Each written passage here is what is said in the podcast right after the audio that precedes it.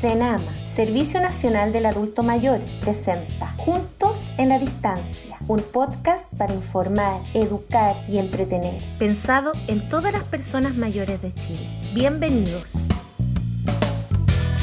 Hola, ¿qué tal? Bienvenidos. Comenzamos este programa 6 del podcast Juntos en la Distancia. Así que bienvenidos a todos quienes nos escuchan. Como siempre decimos en nuestros capítulos, eh, gracias a la gente que nos prefiere, que nos comparte y además que eh, nos permite entrar ahí en un rinconcito de su vida, de su hogar y hacerle una compañía esporádica, eh, pero que a la vez busca ayudar en ciertas materias a las personas mayores. Hoy el tema es confieso que he vivido. ¿Por qué? Ya lo va a descubrir. Bienvenidos, aquí arranca Juntos en la Distancia. Mi nombre es Claudio, quédese con nosotros. En Juntos en la Distancia podcast llega todas las noticias de su interés en Senama Informa. Conduce Rodrigo Guerra. Hora de conectar con la sección Senama Informa, conducida por nuestro querido amigo Rodrigo, que ya se encuentra conectado de manera remota junto a nosotros, así que le damos la bienvenida.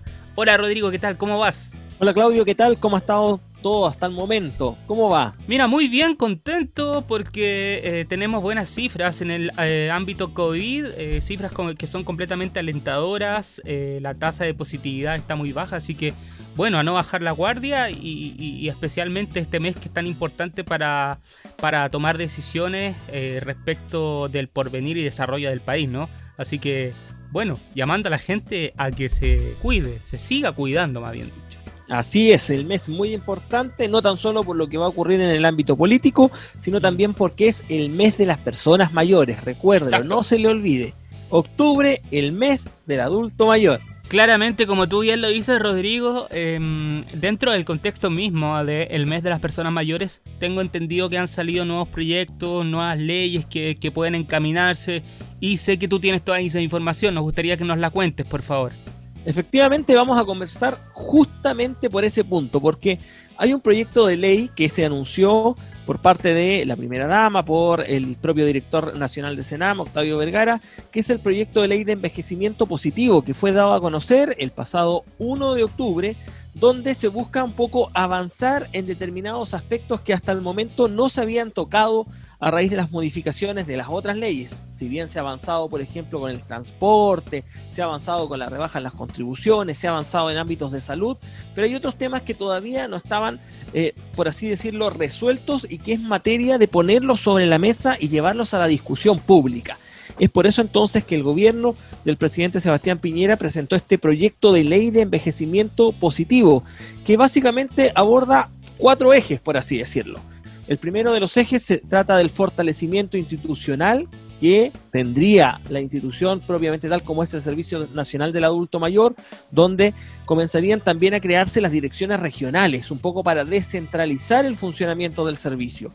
Además, el acceso a la justicia con representación judicial por parte de Senama. Este ámbito es muy importante, Claudio, porque fíjate que hasta la fecha el Servicio Nacional del Adulto Mayor no puede representar judicialmente a las personas mayores. Y se buscan algunos convenios eh, para que sean otras instituciones las que los puedan representar y que no queden finalmente a la deriva, pero con este proyecto de ley eso podría cambiar. Otro de los ejes también que se aborda es el tema de los cuidados, los derechos de la participación social para las propias personas mayores.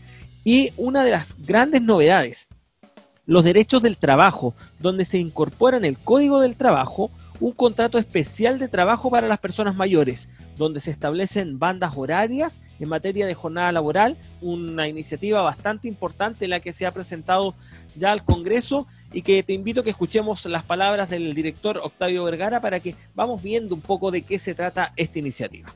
Esta es una ley sumamente importante porque recoge temas que no han sido abordados antes y que las personas mayores estaban demandándonos con mucha fuerza, como por ejemplo la descentralización del funcionamiento del Senama, el acceso a la justicia, la importancia del cuidado de las personas mayores, la importancia también de contar con espacios más amigables para, las personas mayores y justamente lo que estamos haciendo es recoger esos temas para poder eh, abrir la discusión en el Congreso y permitir con esto, y, y esperemos que así se vea con la aprobación del proyecto, poder ir avanzando con más fuerza en mejorar la calidad de vida de las personas mayores. Bueno, entonces estábamos escuchando las palabras del director nacional de Senama, Octavio Vergara, quien daba cuenta entonces de este proyecto de ley que fue enviado al Congreso. Y una cosa muy importante, Claudio, es que todas estas temáticas fueron consensuadas con las propias personas mayores, lo que le da un plus y le da una fortaleza mucho más importante entonces a este proyecto de ley. Pero fíjate también que otra de las noticias importantes es que dentro de este periodo de pandemia se han modificado varias de las conductas de las personas, no tan solo de los más jóvenes, sino que también de las propias personas mayores. Y en este sentido, el CERNAC dio a conocer un estudio que es bastante relevante, porque fíjate que aumentaron durante este periodo de tiempo casi el 50% los reclamos realizados por personas mayores, en específico un 48%. Y la gran mayoría de los reclamos, que esta es una de las grandes novedades, es que se realizaron a través de medios a distancia, medios remotos, aprovechando las tecnologías. Esto fue parte de algunas capacitaciones que realizó el propio Servicio Nacional del Adulto Mayor en conjunto con el CERNAC, donde le estuvieron diciendo y enseñando a las propias personas mayores cómo utilizar, por ejemplo, las plataformas de la página web para hacer un reclamo, cómo poder eh, dar de baja algunos servicios que son principales eh, problemas que tienen las personas mayores, que se agrupan en los ámbitos de las telecomunicaciones, en el ámbito de algún ámbito comercial, esos son los principales reclamos que tienen justamente las propias personas mayores. Te invito, Claudio, que escuchemos de inmediato las declaraciones de dos adultas mayores que están en ámbitos absolutamente opuestos. La señora Alba, que está en Victoria, y la señora Elizabeth, que estaba en Arica, y que justamente ellas comentan cómo ha sido este proceso donde se han atrevido entonces ahora a hacer sus reclamos a través de medios a distancia. Escuchemos las declaraciones. Nunca había hecho un reclamo a CERNAC, imagínense, en toda mi vida. Pero cuando me dieron las herramientas necesarias que me las dio CERNAC, hice un reclamo porque aquí en el campo es muy mala la cobertura de los teléfonos. ¿ah? Yo hice ese reclamo y CERNAC me siguió hasta el final, me acompañó hasta el final de mi reclamo y todo se me solucionó. Nosotros hemos podido lograr hacer un reclamo, alzar la voz, pedir un favor, pedir a nuestros dirigentes, pedir a la línea de CERNAC que no nos permita salir a la calle, pero sí que nos permita reclamar. Bueno, ahí estaban las declaraciones entonces, dando cuenta un poco de este estudio que marca una tendencia bastante importante, Claudio, ¿ah? que las personas mayores cada vez se están atreviendo más a exigir sus derechos y que obliga también a las empresas a respetarlas y a entregarle una calidad de atención que sea justamente lo que ellas estiman o desean o quieren, que finalmente sea un servicio que sea como corresponde y que cumpla con lo pactado, con lo prometido. Así que es importante esa noticia. Eh, Rodrigo, creo que nos queda en la última en el tintero. Así es, nos queda la última información, Claudio, porque hace algunos días también comenzó la apertura para las visitas en los establecimientos de larga estadía, la apertura en los LEAM, donde los familiares pueden reencontrarse. Recordemos que aquí, en este caso, hay muchas personas mayores y familiares que no han podido ver a sus seres queridos desde marzo. Entonces son varios, varios meses ya que estaban bastante alejados y por lo mismo se ha establecido una serie de consideraciones para que ellos puedan visitarlos.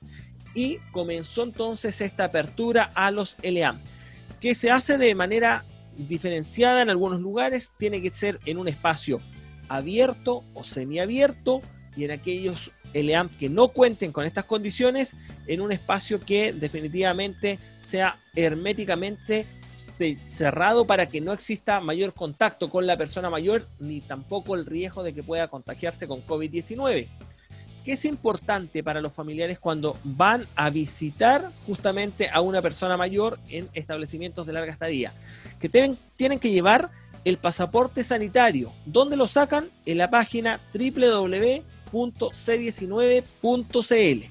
Cuando lleguen a los LA, van a encontrarse con una barrera sanitaria, donde les van a tomar la temperatura, les van a pasar alcohol gel, van a tener que intercambiar la mascarilla que lleven puesta, distintas disposiciones que ahí están. Y se van a tener que anotar para que quede registro en caso de cualquier eventualidad, todo se pueda realizar con una trazabilidad que es la que corresponde. Y en el caso de los menores de 12 años, porque hay también muchos nietos que quieren ir a ver a sus abuelos, bueno, en este caso ellos van a tener que ir acompañados de un tutor. Otra también de las medidas que se permite Claudio es que las personas mayores de los CELEAM puedan salir a caminar por el sector dos horas al día. Esto es muy importante porque ellos van a poder salir a caminar, pero bajo la misma condición que existe para otros grupos de personas, es decir, no más allá de 200 metros a la redonda, es decir, una vuelta a la manzana, por así decirlo. Eh, y por último, también las autoridades se refirieron a la incorporación gradual y voluntaria de los centros diurnos y clubes de adultos mayores al sistema paso a paso. Esto es muy importante porque el paso a paso lo que establecía era de que se podían abrir, por ejemplo, centros día en el último paso, en el paso 5. Ahora se modifica eso y van a poder comenzar a operar desde el paso 4, mientras que los clubes van a poder comenzar a operar en el paso 5 siguiendo el protocolo vigente. Así que buenas noticias para los familiares, vayan a visitar a las personas mayores y hay que recordarlo, son dos visitas a la semana y solamente dos personas son las que pueden ir a visitar a la persona mayor, previa coordinación obviamente con el establecimiento para que le fijen un horario determinado. La visita puede llegar a durar hasta dos horas, pero hay algunos establecimientos que han ideado una especie de calendario para que tengan todos la posibilidad de ir a verlo con visitas de no más allá de 30 minutos. Así que van a tener que ahí ponerse de acuerdo para que todo se haga de manera segura y vamos entonces avanzando en este contacto un poco más permanente. Una muy excelente noticia porque como sabemos se está produciendo un desconfinamiento gradual, ya prácticamente eh, vamos a hablar un poco de la región metropolitana, ¿no? Está prácticamente toda ya eh, desconfinada y bueno, las autoridades sanitarias están esperando que la gente se tome esto con mucha responsabilidad. Además, lo que tú nos contabas es muy bueno porque es mucha, eh, eh, son muchos los meses que muchas de las personas mayores estuvieron, ¿cierto?, cuidándose, tuvieron que, que quedarse en casa y que ahora se esté flexibilizando el tema es muy, muy positivo. Así es, así que todos a respetar para que poco a poco vamos volviendo entonces a la normalidad o por lo menos a reencontrarnos con nuestros adultos mayores. Perfecto, Rodrigo. Agradecemos como siempre tu sección, tus noticias y bueno, toda la buena onda que también traes y buena energía en ella. Rodrigo Guerra, periodista de Senama, estuvo con nosotros. Esto fue Senama Informa. En Juntos en la Distancia podcast hemos presentado las noticias de su interés en Senama Informa con Rodrigo Guerra. Hasta la próxima.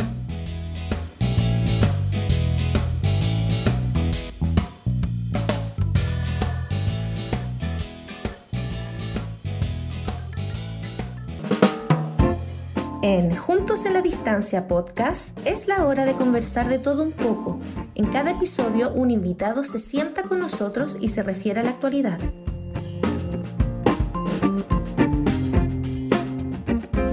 Y ya estamos dentro de nuestra sección de entrevistas en este sexto capítulo del el podcast Juntos en la Distancia. Hoy les quiero contar que tenemos realmente un placer enorme de entrevistar a la persona a la cual vamos a tener el día de hoy, ya que ella fue la ganadora del concurso literario de Senama que se llamó Confieso que Divido. La señora Adolfina Miquio está junto a nosotros y queremos saludarla y primero que todo preguntarle, bueno, ¿cómo está? Acá feliz y un poco nerviosita por la entrevista porque uno no está acostumbrado a estas cosas, pero estamos aprendiendo. Cada cosa tiene un porqué. Exactamente, así que nada, estamos muy contentos primero de conversar con usted y tener la, la posibilidad de que nos cuente un poco de su experiencia en este importante concurso literario y además obviamente aprovechar de felicitarla por haber obtenido el primer lugar. Sabemos que se inscribieron más de mil personas en este concurso, en este llamado más bien dicho y usted obtuvo el primer lugar. Para entrar ya en materia, eh, quisiera partir con la primera pregunta, ¿cierto? Y es muy, eh, es muy breve. ¿Se imaginó que su relato podría ser el ganador? Sinceramente, de adentro. Jamás. Tiene que decir que el campeón nacional, ¿eh? porque eso es importante, no tenía idea que había salido campeona regional. Y cuando me comunicaron que había sido la ganadora nacional, oh, sorpresa. Todo partió así como, como jugando, porque uno no, no es escritora ni nada por el estilo. Yo no dije nada, pero cuando llegué a la casa empecé a, a pensar qué podía escribir. Me acordé de una anécdota que, que vivimos con mi esposo, que fue muy, muy bonita, jamás pensando en que podía quedar seleccionada regional. En su texto, usted nos cuenta una anécdota de su vida que se transformó en un momento muy especial, no solo para usted, sino que para toda su familia. Cuéntenos un poco de, de eso, queremos saber, ¿no? Bueno, la, la, la, anécdota es que a raíz de una empresa donde yo trabajaba, se comunicaban así los, los empleados en clave, porque yo era la mayor a todo esto de, del grupo de, de, empleados. Entonces se comunicaban a raíz de un motel que se había inaugurado acá en, en Punta Arenas. Bueno, va a ser el cuento corto. Y cuando hago parar el taxi, yo le dije a mi marido, pasa a buscarme a la oficina y, y vamos a celebrar el aniversario de la pinta. Tú déjate llevar nomás. Y entonces el chofer me miraba y me miraba por el espejo, que yo iba irreconocible con bufanda, con un gorro. Bueno, cuando llegamos ahí, después quisimos pedir un taxi para volver, resulta que nadie quería porque no nos habíamos dado cuenta que había nevado mucho. Y, y pasamos la noche ahí haciendo recuerdos, después conversamos bastante, cómo nos conocimos en el colegio, eh, cómo empezamos a pololear, cuándo nos casamos, de la llegada de los hijos, etcétera de repente suena el citófono y nos dicen que nos ofrecían un cafecito. Claro, y ahí nos encontramos con otra pareja que también se habían quedado parados, ellos, a pesar de que andaban con una camioneta terrible y grande. Y de repente mi marido dijo que nosotros estábamos celebrando nuestro aniversario de matrimonio. ¡Wow! ¿Para qué fue la algarabía? No lo podían creer. Así que ligerito salió una bandejita con una copita de champán y al final la celebramos igual. Excelente. No, yo estoy sorprendido porque realmente la historia eh, está muy, como dice usted, jocosa, tiene, tiene momentos y eso la hace muy atractiva. La historia se basa, ¿cierto?, en la experiencia vivida en un motel, pero también de pasada refleja una serie de tabús sobre este ámbito. Ahora, ¿por qué cree usted que sus compañeros de trabajo no se atrevían a hablar de este tema eh, frente suyo? Ya, primero que nada, estamos hablando como 47, no sé cuántos años atrás ya, era un, era un tabú. Y aparte porque yo era la mayor en la oficina, yo era la mayor. Entonces, ahí entre lo, el personal habían relaciones con la secretaria, con un, con un otro, con un ejecutivo, qué sé yo. Había gente separada, otros que engañaban a su señora, en fin. Entonces yo creo que por eso era que está y era un tabú también. Oiga, y usted como, como persona mayor, ¿qué le parece que existan este tipo de instancias o de concursos para, para este grupo de la población? ¿Y qué le diría a, a esas personas que de repente por miedo, por vergüenza no se atreven a participar o no se informan de este tipo de iniciativas que de pasada eh, son muy, muy buenas para este sector también de la población? ¿no? Eh, pienso yo que más que nada eh, es miedo, es vergüenza más que nada. Yo confesaba algo que a mí me pasó y quizás la gente no, no se acuerda, no tiene recuerdos bonitos, entonces se olvidan que tuvieron una época de oro en que si eran románticas, eso se pierde, hay que saber cultivarlo eso el día a día, ojalá no caer en la rutina del matrimonio, que la rutina mata. Bonito mensaje. Oiga, bueno, como usted sabe, eh, estamos viviendo un momento muy, muy complicado, no solamente aquí en Chile, sino que alrededor de todo el mundo con el tema del COVID-19. ¿Cuál es la importancia que le da a estas iniciativas más ahora cuando nos enfrentamos, cierto, como le dije anteriormente, a este periodo de pandemia y muchas personas mayores han debido eh, permanecer de manera prácticamente obligada en sus casas? En un principio fue, escucha, se me terminaban todos los programas de abrir maletas viejas, probarme ropa, ver fotografía, etcétera. Porque entre el quehacer de la casa, de repente cuidar un, un bisnieto, porque tengo un bisnieto ya, eh, y todos esos talleres, más las tareas que uno debe, debe, cumplir, porque para algo está, a mí me gusta, si me meto en, en un taller me gusta cumplir. Entonces, se hace todo eso. Realmente, de repente el día sábado y el domingo, como que me lateo, no tengo que hacer, salvo ponerme al día en las tareas.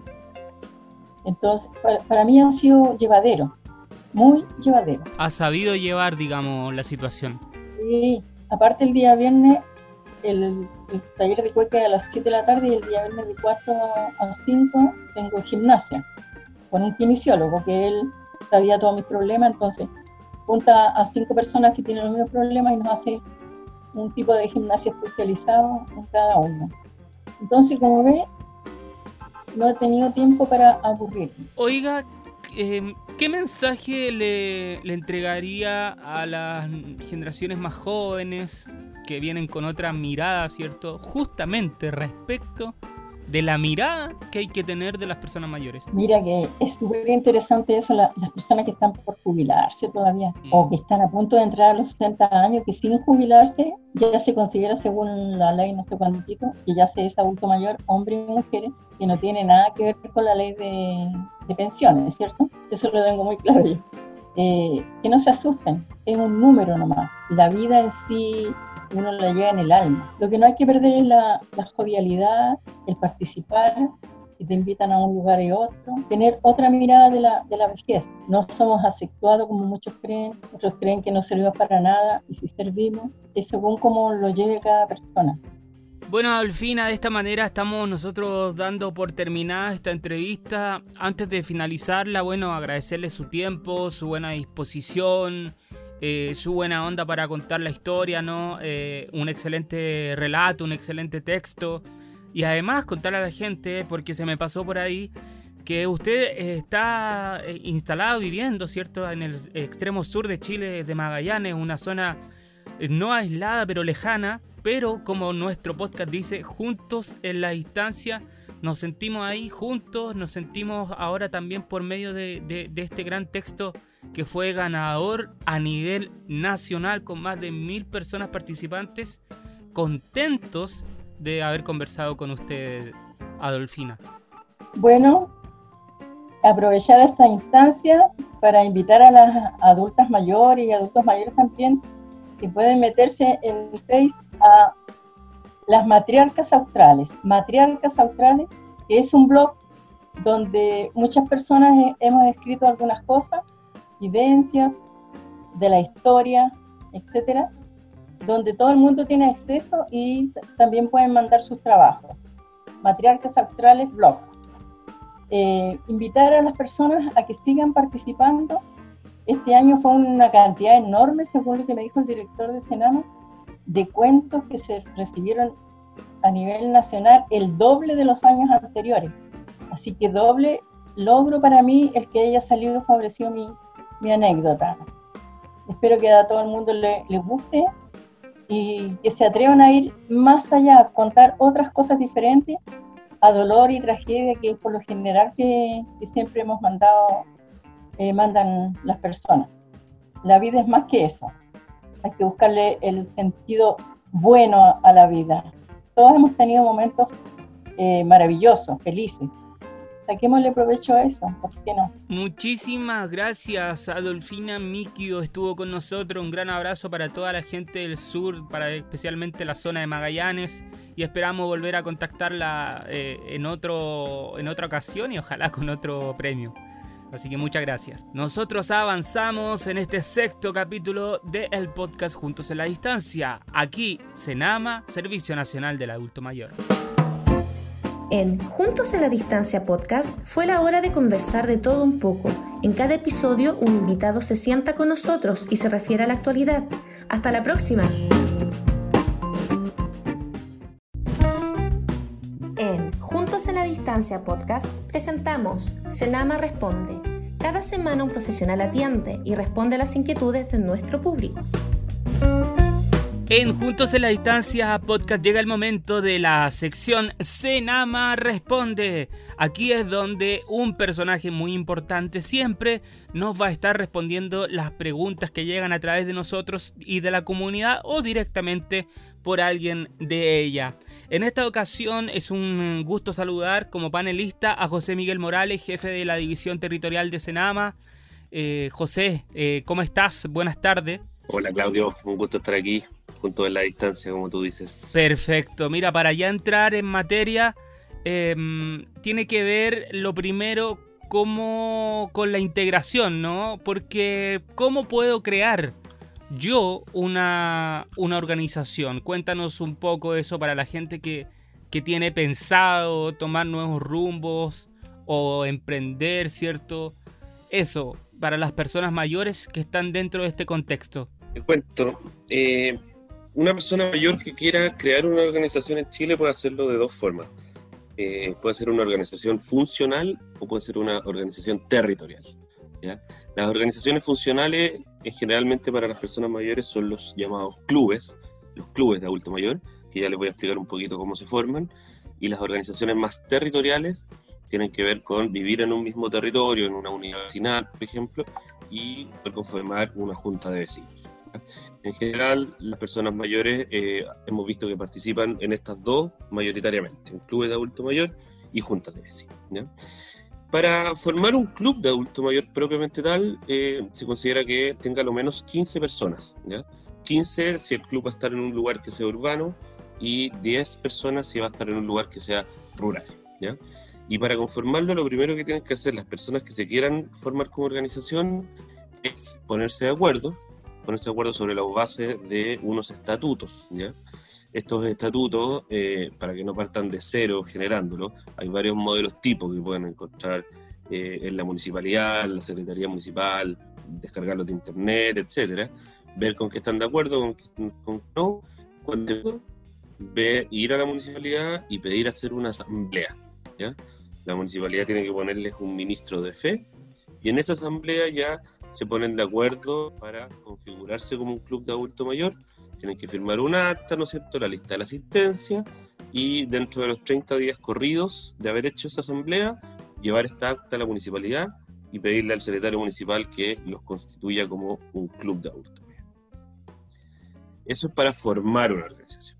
Si ustedes quieren, si, algún, eh, si alguna persona mayor quiere integrarse a un club que ya existe, eh, bueno, cada club tiene sus propias reglas para eh, sumar a nuevos miembros, eh, pero en general son por mayoría simple, por 50 más 1, y se pueden sumar al club que funcione o más cerca o con quien tenga más afinidad. Excelente, José Miguel. Ahí nos queda más o menos claro, ¿cierto?, cómo y el procedimiento. ahora bien, esto yo sé que es importante y te lo quiero plantear la pregunta tiene que ver con los beneficios que tiene tener una personalidad jurídica. Mira, la, verdad es que tiene muchos beneficios tener una personalidad jurídica. Eh, hay varios grupos de, de, amigos, de vecinos que se juntan, se reúnen, pero que aún no han sacado una personalidad jurídica y esto les impide de alguna forma tener varias ayudas estatales, tener beneficios sociales. ¿ya? La personalidad jurídica es como el reconocimiento legal de la existencia de esa organización, como la identidad del club.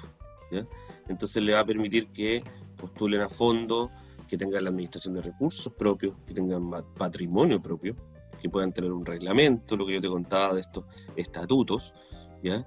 Em, que puedan acceder a distintas fuentes de financiamiento, ¿ya? a través de proyectos culturales, de turismo, etcétera, y en general le va a permitir la vinculación con otras organizaciones, instituciones que sean públicas o privadas, ¿ya? porque ya en el fondo van a tener una legalidad, y al tener esta, esta personalidad jurídica, van a poder postular a fondos concursables, ¿ya? Que son la única forma que tiene el Estado de asignarle fondos a una organización, los otros fondos a personas naturales solamente son los subsidios sociales.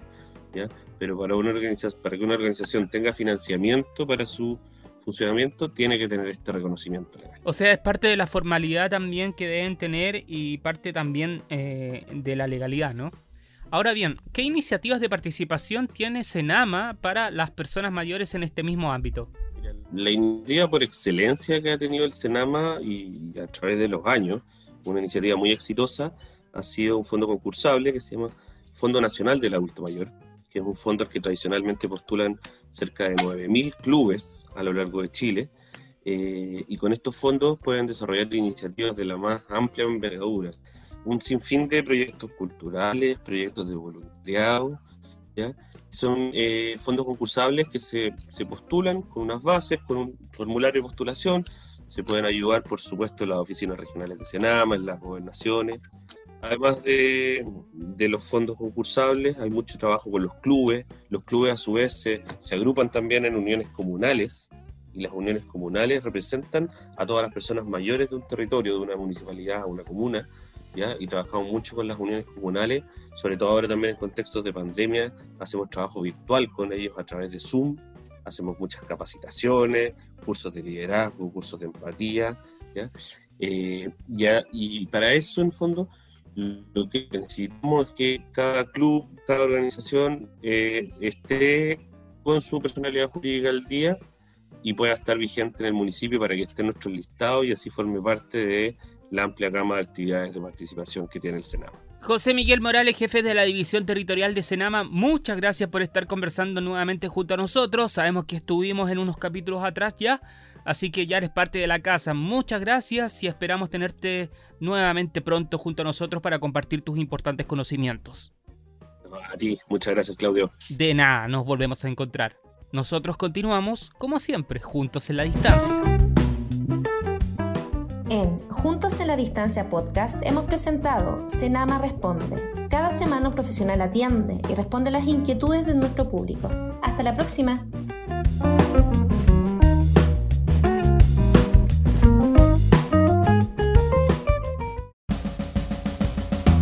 De esta manera llegamos al final de nuestro sexto capítulo, sexto episodio de Juntos en la Distancia. Hemos eh, tenido una entrevista de culto para mí y además muy buenas respuestas por parte de nuestro panelista en Senama Responde. Completo eh, panorama aquí en Juntos en la Distancia. Mi nombre es Claudio. Recuerde, el virus sigue ahí, el COVID no se ha ido, siga cuidándose, salga solamente si tiene la urgencia para ello. Nos volvemos a encontrar el próximo capítulo. Esto fue Juntos en la Distancia, el podcast. Senama, Servicio Nacional del Adulto Mayor, presentó Juntos en la Distancia, un podcast para informar, educar y entretener, pensado en todas las personas mayores de Chile. Hasta la próxima.